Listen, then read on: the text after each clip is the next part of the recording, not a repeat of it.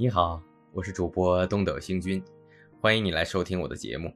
今天继续为大家演播鲁迅先生的散文集《热风》，请您收听《热风》五十二。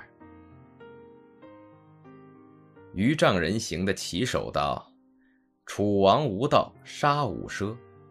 覆巢之下无完家。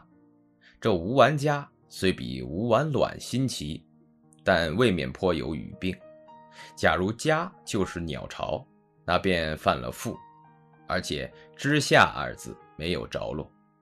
倘说是人家，则掉下来的鸟巢未免太沉重了。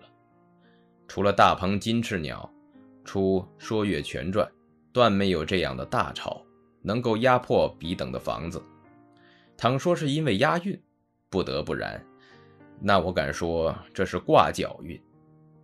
押韵至于如此，则翻开诗韵合璧的六麻来，写道：“无完舌，无完瓜，无完叉，都无所不可的。”还有《浙江采集植物游记》，连题目都不通了。采集有所悟，并非漫游，所以古人作记，物与游不并举，地与游才相连。匡庐峨眉山也，则曰寄游；采流访碑物也，则曰日记。虽说采集的时候也兼游览，但这应该包举在主要的事物里，一列举便不古了。例如这记中也说起吃饭睡觉的事，而题目不可做《浙江采集植物游时眠记》。以上不过随手拾来的事，毛举起来更要费笔费墨、费时费力，犯不上，终止了。因此，诸公说的理便没有指正的必要。文字未亨，理将安托？穷乡僻壤的中学生的成绩，恐怕也不至于此的。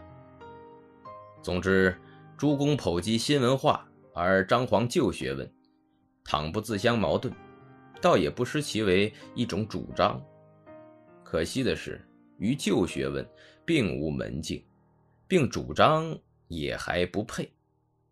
倘使字句未通的人也算是国粹的知己，则国粹更要残黄煞人呐。横了一顿，仅仅横出自己的猪粮来，于新文化无伤，于国粹也还差得远。我所佩服诸公的只有一点，是这东西也居然会有发表的勇气。好了，今天就为您播送到这里了。如果您喜欢我的节目，可以为我点个赞，或者转发给您的朋友。感谢您的收听和支持，我们下期再会。